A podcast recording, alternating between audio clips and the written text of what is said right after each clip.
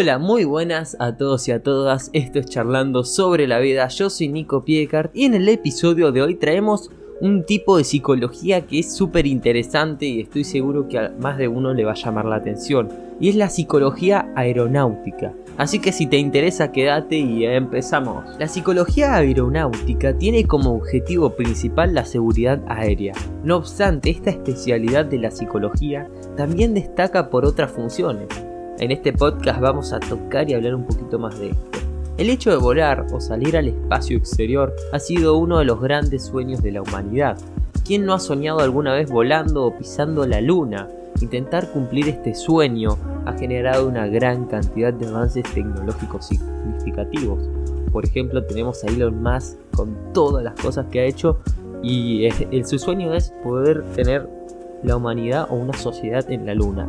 Por otro lado, ha dado paso a ramas auxiliares de conocimiento, como es la psicología aeronáutica de la que vamos a hablar hoy. Esta rama de la psicología tiene como objetivo ayudar al funcionamiento de las empresas relacionadas con la aviación o aeronáutica, enfocándose principalmente en los factores humanos implicados en el adecuado funcionamiento de la empresa. Asimismo, suma o aporta en diferentes vertientes, como aumentar la seguridad durante el vuelo, y aquí toman protagonismo no solo los pilotos, sino los tripulantes.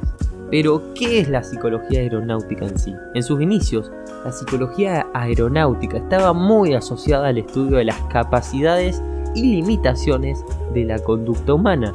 La vinculaban con los operadores, los pilotos y los usuarios de la aviación.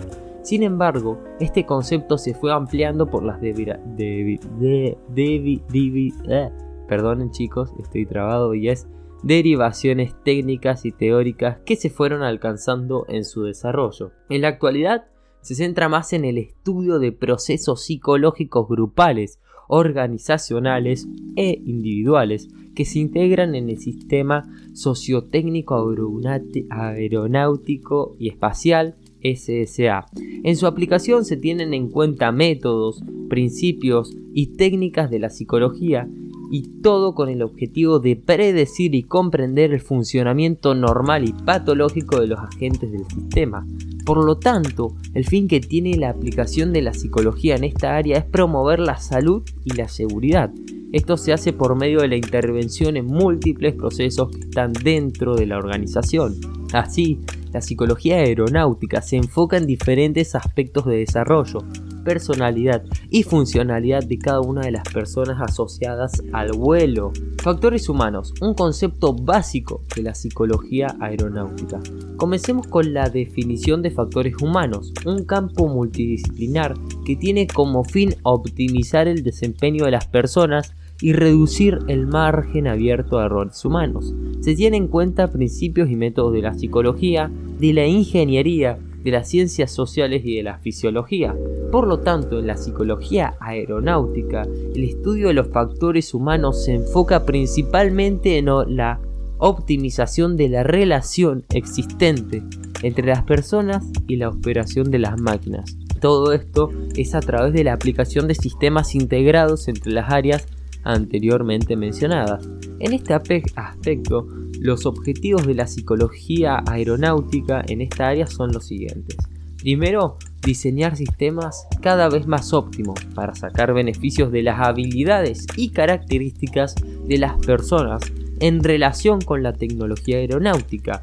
El segundo objetivo es seleccionar y entrenar correctamente a los operadores de estos sistemas tecnológicos. ¿Cuáles son las actividades principales de un psicólogo aeronáutico? Como ya les dije, el psicólogo aeronáutico debe trabajar con las personas relacionadas al SSA. Su trabajo está destinado a mejorar el funcionamiento de los sistemas, a evitar accidentes y a mejorar la experiencia de los usuarios.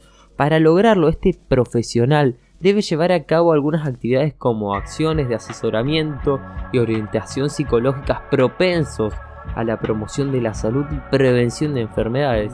Entre ellos podríamos encontrar la fatiga o los cambios psicofisiológicos por los diseños de los vuelos y las aplicaciones tecnológicas que entran en juego durante un vuelo.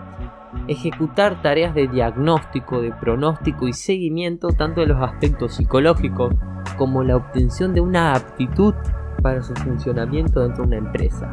Realizar tratamientos psicoterapéuticos para abordar los problemas, como el síndrome de desadaptación en los vuelos, en caso de los tripulantes también se puede trabajar la fobia a los vuelos.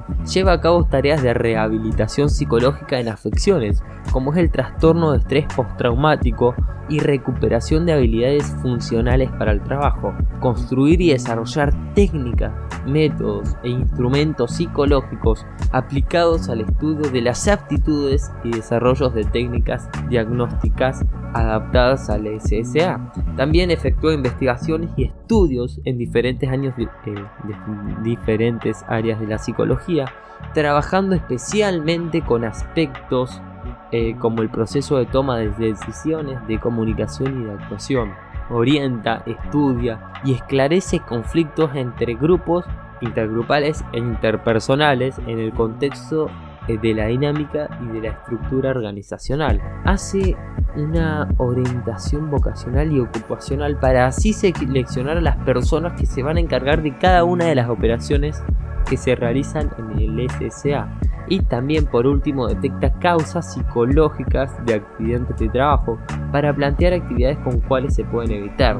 Abordaje del error humano como una prevención hacia los accidentes. La psicología aeronáutica tiene muy presente que el error humano puede darse en todos los niveles de operación. Para este fin se ha normalizado un sistema de análisis y clasificación de estos errores, siempre teniendo en cuenta los estudios y perspectivas dados por estos psicólogos aeronáuticos. En él se han clasificado cuatro niveles de fallas. El primero se ha relacionado con los actos inseguros, entre los que se tienen en cuenta errores de percepción, de decisión y habilidades. Aquí también se tienen en cuenta las violaciones en las rutinas. El segundo nivel se denomina precondiciones para actos inseguros. En este toman protagonismo las condiciones subtándares de los operadores. Pueden contemplarse los estados mentales y fisiológicos adversos y las limitaciones que puede tener el operador para realizar la tarea. Asimismo se consideran los problemas en los recursos de la persona para tomar decisiones en las operaciones de inseguridad. En tercer lugar, se habla de la supervisión insegura o inadecuada, problemas de planificación de operaciones y fallos en corrección de errores ya conocidos. Por último, están las influencias organizacionales y acá se debe tener en cuenta la gerencia de los recursos, el proceso y el clima organizacional. En resumen, la psicología aeronáutica nació para cubrir las necesidades generadas por el SSA. Toma un protagonismo en el manejo tanto de la organización como de los individuos pertenecientes a ellas y centrándose en los factores humanos y psicológicos que pueden tener consecuencias graves e indeseadas. Detrás de cada empresa, de la SSA, detrás de cada línea aeronáutica de pilotos, de azafatas, hay un psicólogo aeronáutico que está gestionando para que no haya ningún error, para que se pueda dar todo bien y tengan la mejor experiencia. Hasta acá el podcast de hoy, espero que te haya gustado, te mando un saludo y chao.